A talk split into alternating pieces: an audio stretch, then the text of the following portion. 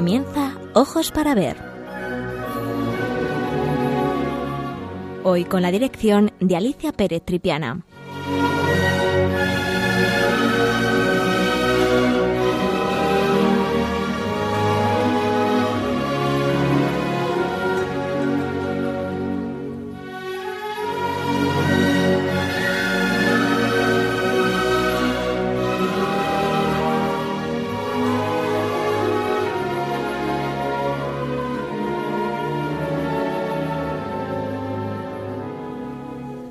Buenos días, queridos amigos de Radio María.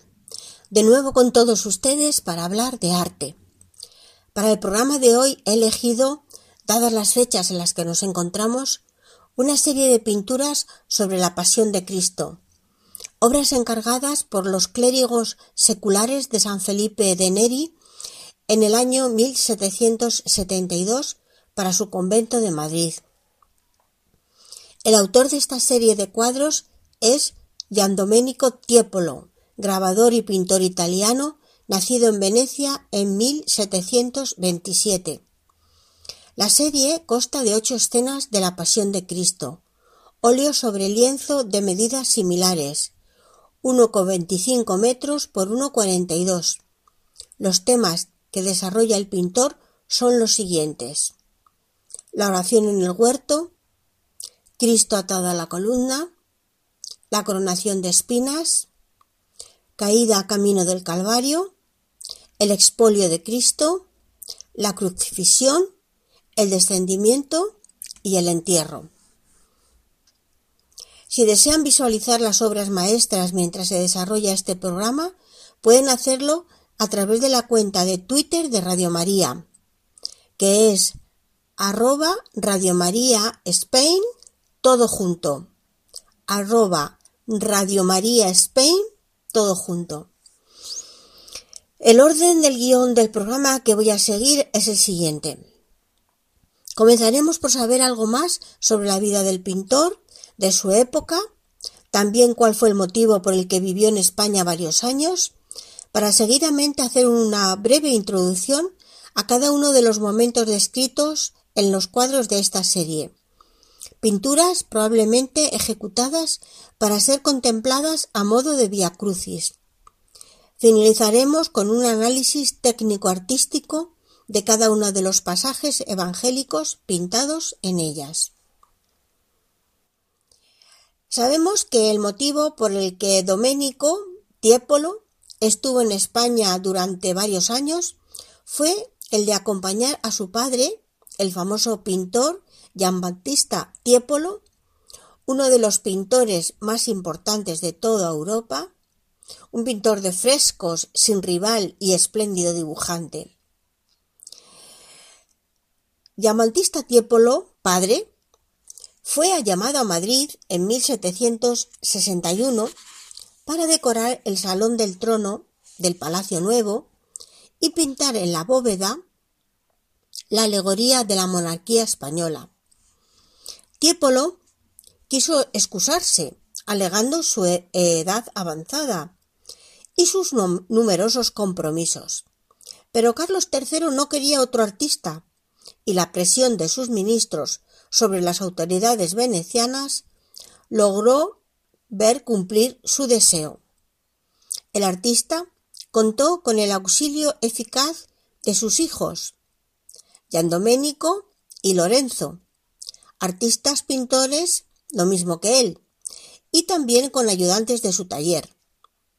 La decoración de las estancias de aparato del Palacio Real de Madrid se efectuaron entre el verano de 1762 y el invierno de 1766. Después, deseando permanecer en la corte de España, eh, Tiepolo padre aceptó otros encargos reales como pintor de cámara. Cuando murió a finales de marzo de 1770, estaba diseñando frescos para la cúpula de la colegiata de San Ildefonso en la Granja, proyecto en el que le sucedió un artista español, Francisco Valleu. Recuerdan ustedes el cuñado de Goya. Las pinturas que hoy les propongo estudiar las realizó su hijo, Gian Domenico, excelente pintor al igual que su padre y también grabador, como él. El arte de Domenico estuvo sin duda marcado por la influencia de su padre, pues Domenico entró en el taller paterno, como era muy habitual en la época, en fecha temprana, y no lo abandonó hasta su disolución tras la muerte en Madrid de su progenitor. Hasta ese momento, Domenico, como su hermano Lorenzo, siguieron y participaron en los encargos de su padre. No obstante, Domenico desarrolló paralelamente una obra y una personalidad artística propia que, partiendo de las enseñanzas de su padre, llegó a consolidar eh, una poética personal. De hecho, en 1747, pues es la fecha en la que se le atribuye el primer conjunto, que fue un ciclo de pinturas del Vía Crucis para la iglesia de San Polo de Venecia.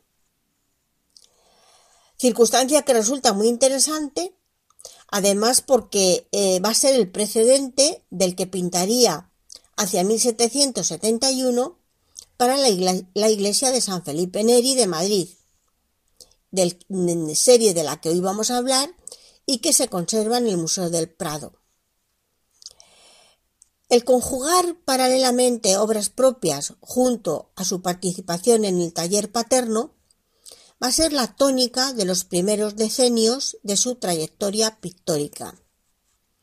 Lo encontramos entre 1750 y 1753 ejecutando junto a Jean Baptista, su padre, los frescos de la Kussburg Residence en Austria y dando a grabar su famosa serie de estampas de la huida a Egipto. En 1757 trabajó en los frescos de la villa Valmarana en Vicenza, completando con amables escenas populares e idílicas los grandes conjuntos heroicos paternos. En 1762 acompañó a su padre a Madrid, donde participaría en la, realización de los frescos de, eh, de los techos del Palacio Real, como ya hemos comentado. De su estancia en España, solo conocemos una obra propia, la conquista del vellocinio de oro del Palacio de la Granja en Segovia. Muerto su padre en 1770, Gian Domenico o eh, regresó a Venecia, donde desarrolló una interesante y exitosa actividad, tal vez la más significativa y personal de toda su trayectoria artística. Cabría destacar el reconocimiento tributado por la Academia de Pintura de Venecia, nombrándole director entre 1780 y 83, así como sus frescos para los techos de la sala mayor del Consejo del Palacio Ducal veneciano y para los de la villa familiar cercana a Venecia. En esta última elaboró una serie de pinturas cómicas en las que los protagonistas eran unos polichinelas, realizando actividades cotidianas y populares. De hecho, estos protagonistas de estas escenas satíricas, o cuanto menos irónicas, fueron uno de los temas recurrentes de su última producción, ya que a partir de 1785 dejaría de aceptar encargos relevantes. Recordemos, por ejemplo, su álbum de dibujos Divertimenti per gli ragazzi, en donde Giandomenico enlazaba de este modo con una tendencia eh, que ya había utilizado en su etapa inicial y que mostraba una especial sensibilidad por los temas populares y desenfadados que conforman sus obras más apreciadas por la crítica. Subrayemos además su gran habilidad en el dibujo, que junto al grabado, en parte ineludible de su producción, tanto que en ocasiones ha desplazado a su pintura. El Prado posee un elenco de interesantes dibujos en los que puede verse su trazo fino, delicado y, vibrante, no ajeno al magisterio paterno. Los lienzos que pintó a su llegada a Venecia en 1770 para la iglesia de San Felipe Neri de Madrid y que se conservan en el Museo del Prado son de igual modo un importante conjunto dentro de su producción pictórica y nos desvela uno de sus registros más apreciados el de su excelencia en la pintura escenográfica y monumental de clara raigambre veneciana, servida por una paleta suntuosa e imaginativa y por un saber compositivo elocuente y dramático. Como ven ustedes, un artista muy especial con unas características excepcionales, sobre todo en el dibujo, pero vamos a comprobar cómo esta serie va a ser algo realmente muy especial en la que nos va a transportar a esos momentos trágicos, dramáticos, pero al mismo tiempo bellos de el Via Crucis, de la Pasión de Cristo. Bien, a continuación vamos a oír una excepcional música, el Mesías de Händel, eh, y enseguida continuamos.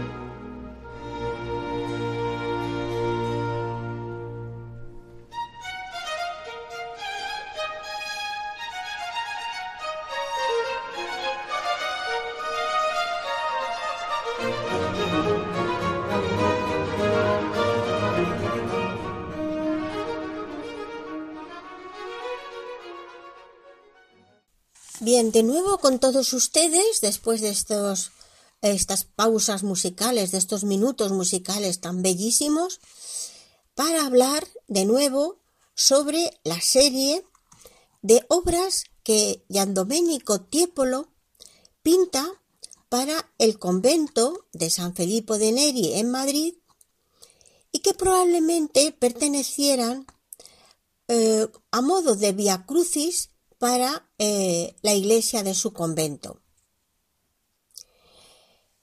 Como les decía, esa serie de obras de las que vamos a hablar fueron encargadas por estos clérigos menores de San Felipe Neri, que era un edificio situado entre las calles Mayor y Bordadores. Su construcción mm, databa de principios de 1617 y desgraciadamente fue destruido en la desamortización de Mendizábal en 1836. En el año 1660 se fundó un oratorio dedicado a San Felipe Neri en la Plaza del Ángel. En 1769, tras la expulsión de los jesuitas, Carlos III concedió a los filipenses la iglesia que los jesuitas tenían en la calle Mayor, a cambio de poder derribar su oratorio para poder ensanchar la plazuela del ángel. La única condición que puso el rey fue que la iglesia siguiera dedicada a San Francisco Javier y que mantuvieran el cuerpo de dicho santo en el altar. Este convento, junto con la iglesia, como ya hemos apuntado, fue derribado con la mm, desamortización de Mendizábal y en su lugar se construyó un mercado y el primer pasaje comercial cubierto de Madrid, denominado de San Felipe Neri. También este desapareció, el, el pasaje y el mercado, y en sus solares se levantaron casas de viviendas. Pero volvamos ahora al tema que nos ocupa, que es la serie de cuadros sobre la pasión de Cristo, pintados en Venecia por Gian Domenico en 1772. Nada conocemos de las condiciones impuestas en el contrato entre los clérigos y el pintor, si es que este contrato llegó a existir. Por ello, no ha resultado posible probar documentalmente eventuales limitaciones en lo referente al formato, al número total de escenas, a su tamaño, etc. Sin embargo, parece posible afirmar que estas limitaciones debieron existir y que condicionaron decisivamente la labor del artista. Eso se deduce del punto de vista adoptado muy bajo y de las deformadas proporciones de algunas de las figuras, fundamentalmente las piernas del propio Cristo, aspecto que en lienzos como el del descendimiento, como ya veremos más adelante, provocan una cierta confusión. Esto podría deberse que esta serie fue concebida como eh, para un lugar como por ejemplo las sobrepuertas o quizá porque desde el principio se tuvo presente la necesidad de colocarlos en un lugar alto, quizá para ser contemplados simultáneamente por un grupo numeroso de fieles, tal y como se hace en los Via Crucis, sin que estos cuadros sean propiamente eh, mm, del tamaño y de las formas habituales.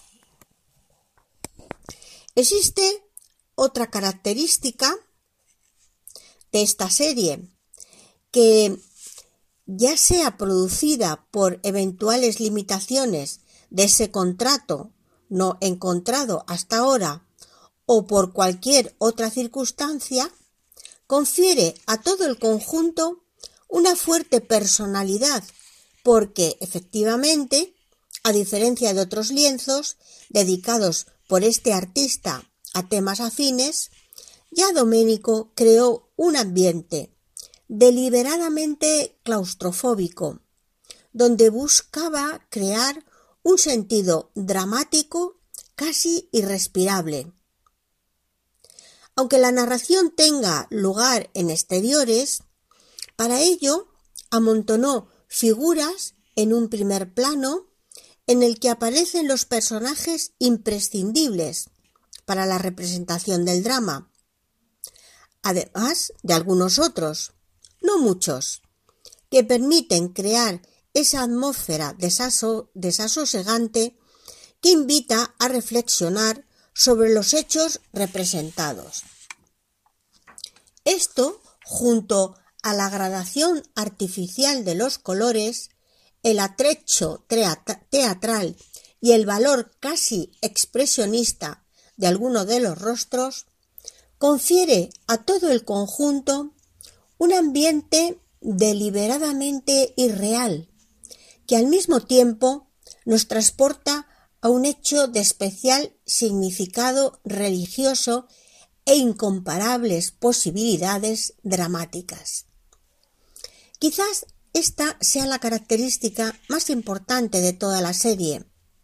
Esto es, la conjunción de todos los recursos técnicos y expresivos para alcanzar un clima dramático que se suponía ajeno al mundo creado por los Tiepolo, aparentemente más capacitados para crear efectos que para estimular sentimientos. El color es otro recurso magistralmente instrumentado por el artista para influir en el ánimo del espectador. Está claro que en ningún momento se pretendió reproducir una escena real. Un ejemplo de ello es, de nuevo, el lienzo del descendimiento, en el que el efecto dramático se acentúa gracias al uso de colores fuertemente contrastados. Casi habría que decir que violentamente contrastados. Naranja, azul, rojo o verde, sin ninguna gradación entre ellos, que se enfrentan vivamente con grandes superficies de gélido color marfil, correspondiente a los rostros de los personajes femeninos y del propio Cristo. Otras figuras colaboran activamente en la creación de este ambiente. Rostros como el de uno de los dos ladrones, representado casi sin dibujo, exclusivamente con manchas de color claro, de calidad casi expresionista, o el de María Magdalena, sin duda el personaje que mejor resume la desolación y tristezas que depende, que desprende, perdón, toda la serie. Bien, comencemos por la primera obra. La oración en el huerto. El orden que vamos a seguir es una pequeña reflexión sobre la obra y luego, como les decía, un análisis eh, teórico artístico en la oración del huerto dice así, Jesús va a Getsemaní con los discípulos. Toma consigo a Pedro, Santiago y Juan. Comienza a sentir pavor y les dice, me muero de tristeza, quedaos aquí y estad en vela. Se postra en tierra y suplica, Abba, Padre, si quieres aparta de mí este cáliz, pero no se haga mi voluntad sino la tuya. La angustia que siente le hace sudar sangre. Tres veces va donde los discípulos y los encuentra dormidos. Se presenta Judas, acompañado de gente con espada. Le dice Maestro y le da un beso. ¿Qué es lo que vemos en esta obra? Lo que vemos en este cuadro de la oración en el huerto son a dos figuras. La más cercana a nosotros y de mayor tamaño es Jesús, que de rodillas y con los brazos abiertos es atendido por un ángel que parece consolarle. Y en su mano derecha porta un cáliz en clara alusión a la pasión y muerte de Jesús. Las figuras son monumentales. Sus ropajes parecen movidos por un extraño viento, lo que produce en la obra un cierto dinamismo. Respecto a los colores son de una gran modernidad. La túnica de Jesús es de un color rosa pálido y la del ángel de un cálido tono anaranjado. El rostro de Cristo aparece demacrado. De su frente caen algunas gotas de sangre y sus ojos acuosos denotan la emoción del momento. Es obra de una gran intensidad dramática. La siguiente obra es Cristo atado a la columna o la flagelación del Señor. Cristo aparece atado a una columna y curvado. Caen sobre sus espaldas los crueles azotes que Pilato no encuentra culpa en él, pero quiere congraciarse con el populacho. El gobernador romano teme las consecuencias políticas que pueda provocar el liberar a Jesús. Pero la multitud irracional, azuzada en sus emociones por demagogos, prefieren que se castigue al inocente y se deje en libertad al peligroso bandido. Barrabás. La mentira y la injusticia humana se imponen. Aquí se inaugura la brutal represión que por amor a Cristo sufrirán millones de mártires a lo largo de la historia. ¿Qué es lo que vemos en la obra? Pues miren, según la ley romana, los condenados al suplicio de la flagelación recibían los golpes de pie.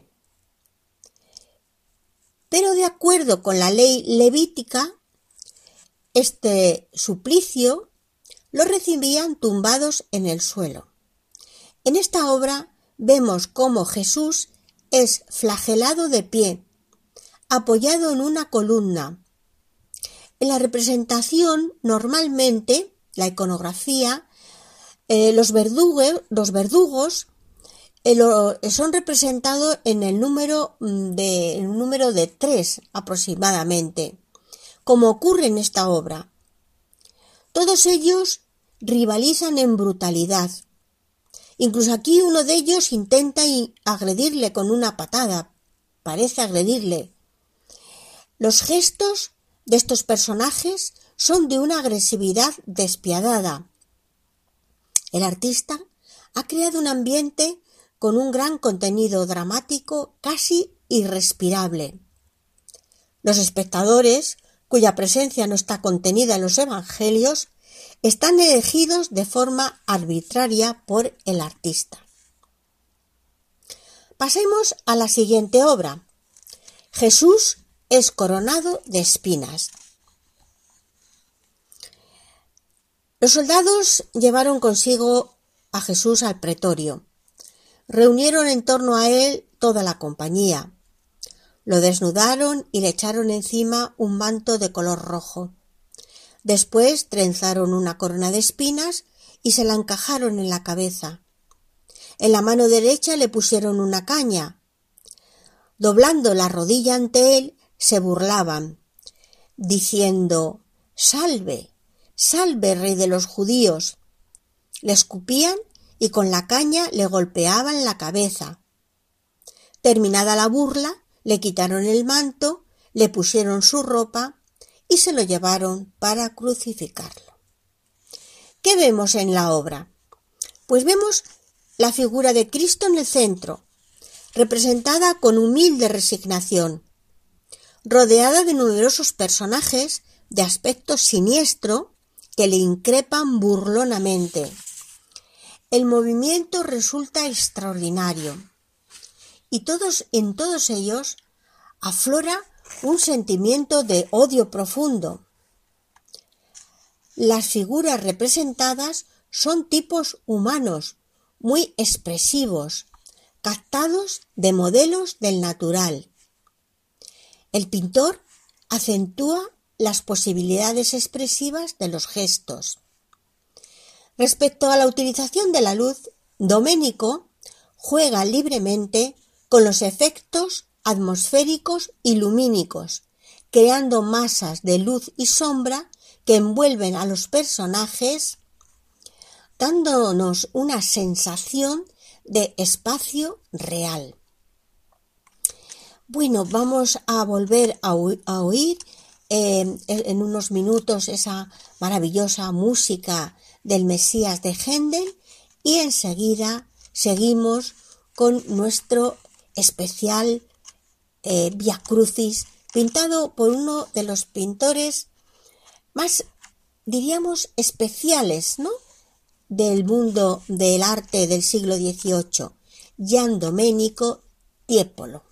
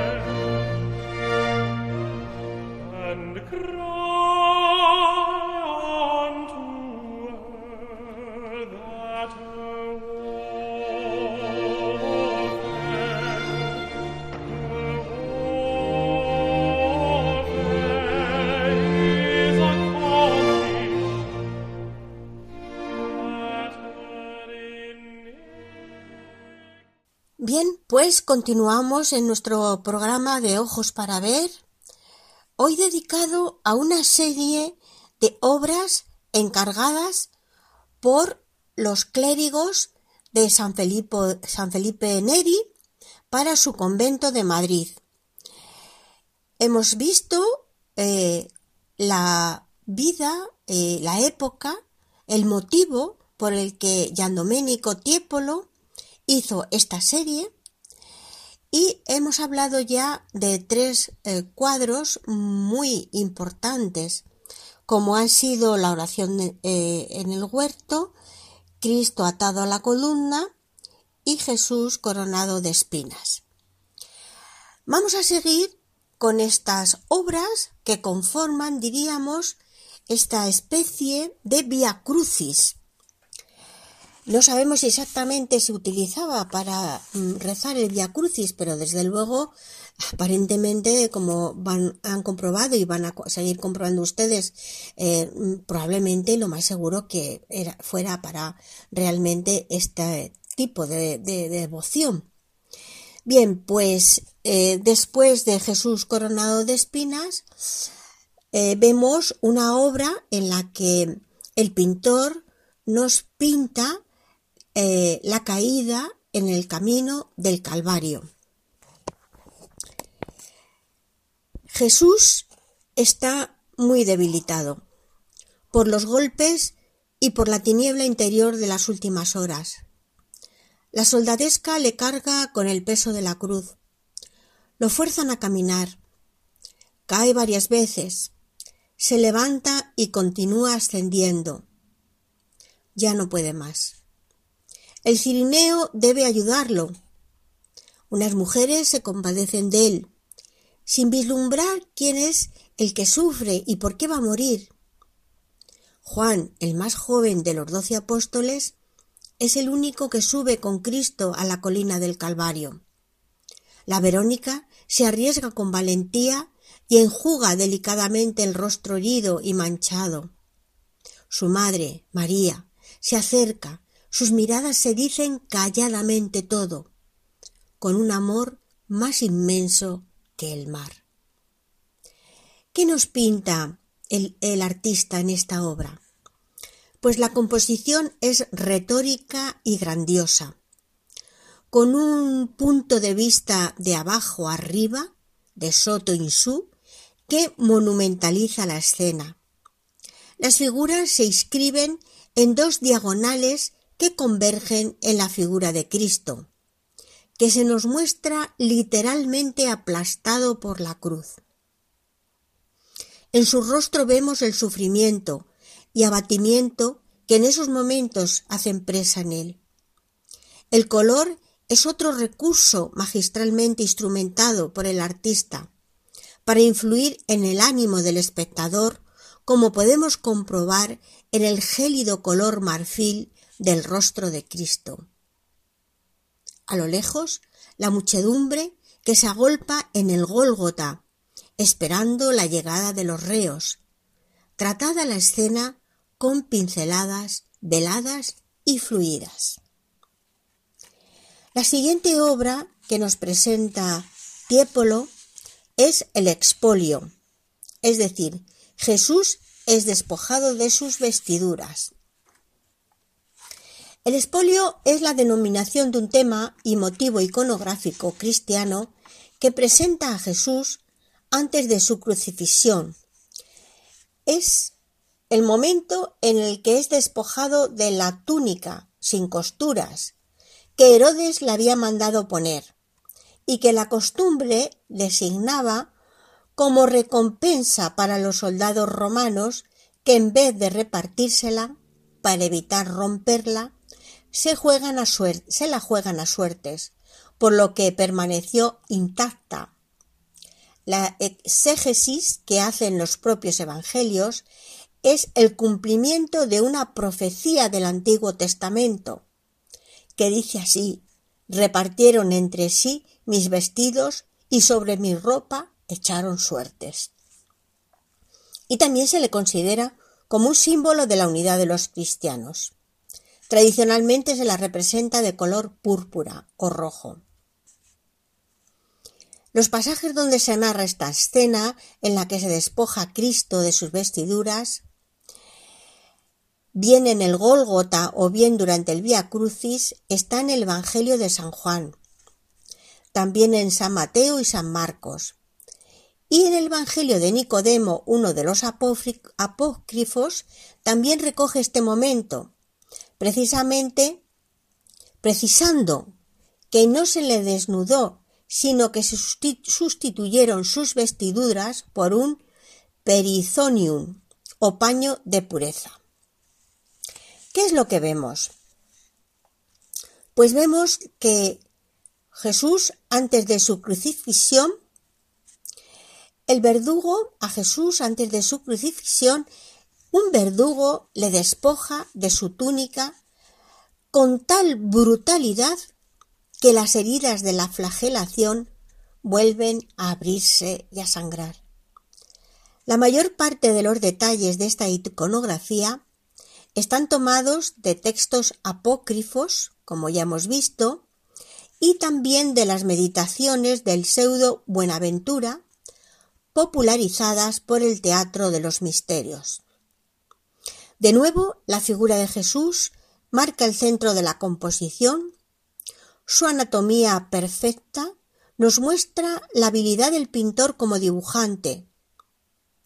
Los artistas, cuando quieren presentar a Cristo como el más bello de los hombres, siguiendo el Salmo 45, recuerden ustedes, eres el más bello de los hombres, en tus labios se derrama la gracia, el Señor te bendice eternamente, pues los artistas buscaban su inspiración en las esculturas del mundo clásico griego. La siguiente obra que vamos a ver es momento cumbre, la crucifixión. Jesús va a dar un paso en ese abajamiento y humillación para salvar a los hombres. Podía haber sido de otro modo, pero entonces no se hubiera descubierto el misterio de iniquidad del pecado y su gravedad ni se hubiera revelado la hondura del amor de Dios. La cruz era el modo de expresar un océano sin límites de verdad y de bondad. Demuestra el amor excedente de Dios, un amor que será dispuesto a todo, un amor hasta el vaciamiento total. La cruz muestra el valor del hombre, el gran precio que Dios está dispuesto a pagar por la salvación de cada uno de nosotros. ¿Qué es lo que vemos en la obra? Pues lo que vemos de nuevo es un tipo de representación algo especial.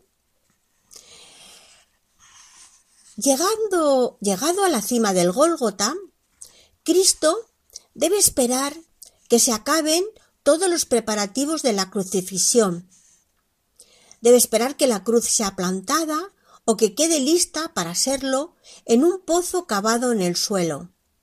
Es entonces cuando le despojan de las vestiduras antes de clavarle en el madero de la cruz. Esta figura conmovedora de Cristo que espera la crucifixión, que en la Edad Media se llamaba este tipo de representación de iconografía Dios de piedad, es uno de los momentos más trágicos de la pasión. Este momento es representado por el artista con gran serenidad por parte de la figura de Cristo, que parece reflexionar sobre los acontecimientos que van a suceder en breves momentos. Una muerte lenta y exasperante, una tortura cruel, el peor suplicio que podían encontrar para matar. Se clavaban las manos y los pies en el madero y al colgar el cuerpo se consumía en la asfixia. Al desangrarse se padecía sed y fiebres, unido a dolores intensos, al estar colgado el cuerpo de tres clavos de hierro. Era una muerte pública, y Jesús como hombre asume su papel con generosidad y convierte la muerte en acto de amor humano, con un valor infinito, porque Él también es Dios. La siguiente obra que vamos a tratar es el descendimiento. A pesar de que el Nuevo Testamento no describe este episodio con detalle, la pintura y el arte en general lo han representado una y otra vez de manera que los clavos ya se han quitado y el cuerpo de Cristo es bajado de la cruz, recibido por los brazos de José de Arimatea. Al principio, esta escena dio lugar a composiciones de sólo tres figuras, Cristo, José de Arimatea y Nicodemo, por influencia bizantina. Pronto se incorporaron a ambos lados de la cruz la Virgen y San Juan, posiblemente en relación con un texto apócrifo del siglo IX en las homilías de Gregorio de San Gregorio Nacianceno, iluminado en Constantinopla. La Virgen se encuentra junto a la cruz al lado de José de Arimatea, aunque todavía no tiene un papel activo en la escena de esta representación. ¿Qué vemos? vemos el dolor de María a los pies de la cruz. Es tan intenso que durante el siglo XIII y crucifixiones anteriores, la Virgen y San Juan, el discípulo amado, a quien Cristo agonizante había confiado y encomendado uno al otro, forman pareja, uno a cada lado de la cruz. La representación sigue avanzando conforme conformando la iconografía de esta representación sigue avanzando, comportando algún cambio radical, como en la escena que nos representa Tiepolo, y es el desmayo de María. María parece desmayada, muy influida por los libros devocionales de la época, en los que se nos presenta a la Madre de Dios que se desmaya al sentir el dolor en paralelo con el de su hijo. También aquí los colores juegan en esta obra un protagonismo importante. El color azul intenso del manto de María, símbolo de, glorificación, y el manto rojo de San Juan, símbolo del amor, nos permite entrar dentro de la obra para que nuestra mirada se centre en el acontecimiento central, que es la bajada de la cruz del cuerpo de Jesús. Y llegamos a la última obra, el entierro de Jesús. Una de las escenas de la Semana Santa que más unción ha suscitado en el pueblo de Dios es la del descendimiento de la cruz del cuerpo sin vida de Jesús para ser conducido al sepulcro. Después de esto, José de Arimatea, que era discípulo de Jesús, aunque en secreto por miedo a los judíos, pidió a Pilato autorización para retirar el cuerpo de Jesús. Pilato se lo concedió. Fueron pues y retiraron su cuerpo. También fue Nicodemo, Recordemos que era aquel que anteriormente había ido a verle de noche. Nicodemo llevaba una mezcla de mirra y aloe de unas cien libras y tomando el cuerpo de Jesús lo envolvieron en vendas con los aromas, conforme a la costumbre judía de sepultar. En el lugar donde había sido crucificado había un huerto y en el huerto un sepulcro nuevo en el que nadie todavía había sido depositado. ¿Qué nos muestra en esta obra el pintor? Como el relato de los evangelios es bastante sumario, la imaginación de los artistas tenían el campo libre para evocar la escena fúnebre. Por eso podemos ver varias iconografías. En este caso, Tiepolo ha adoptado una de las más tradicionales, sobre todo utilizada por el gran Tiziano, en donde vemos cómo Jesús se nos presenta a través de un tremendo escorzo en el momento que es introducido en el sepulcro. Dos son los personajes que se encargan de esta labor. A un lado y al otro Nicodemo y José de Arimatea.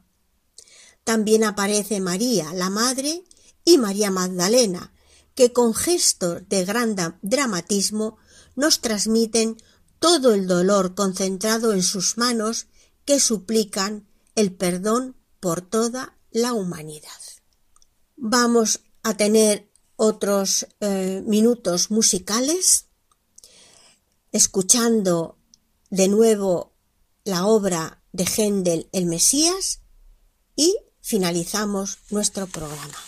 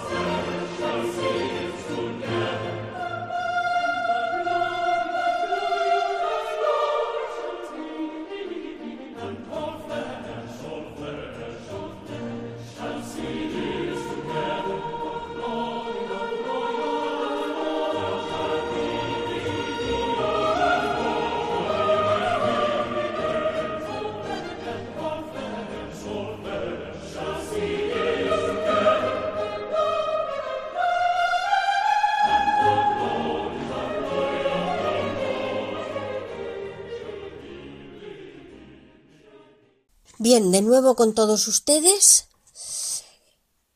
Espero que el programa de hoy les haya gustado, que les haya inspirado para pasar una más santa Semana Santa y que muy pronto, en próximos programas, elegiremos algunos temas que creo que les gustarán especialmente. Pues que Dios les bendiga y hasta muy pronto.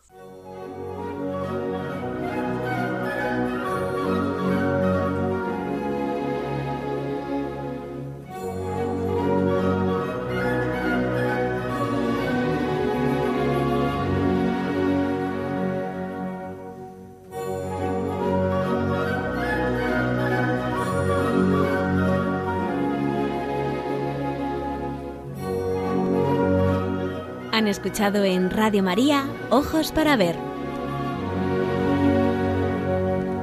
Con la dirección hoy de Alicia Pérez Tripiana.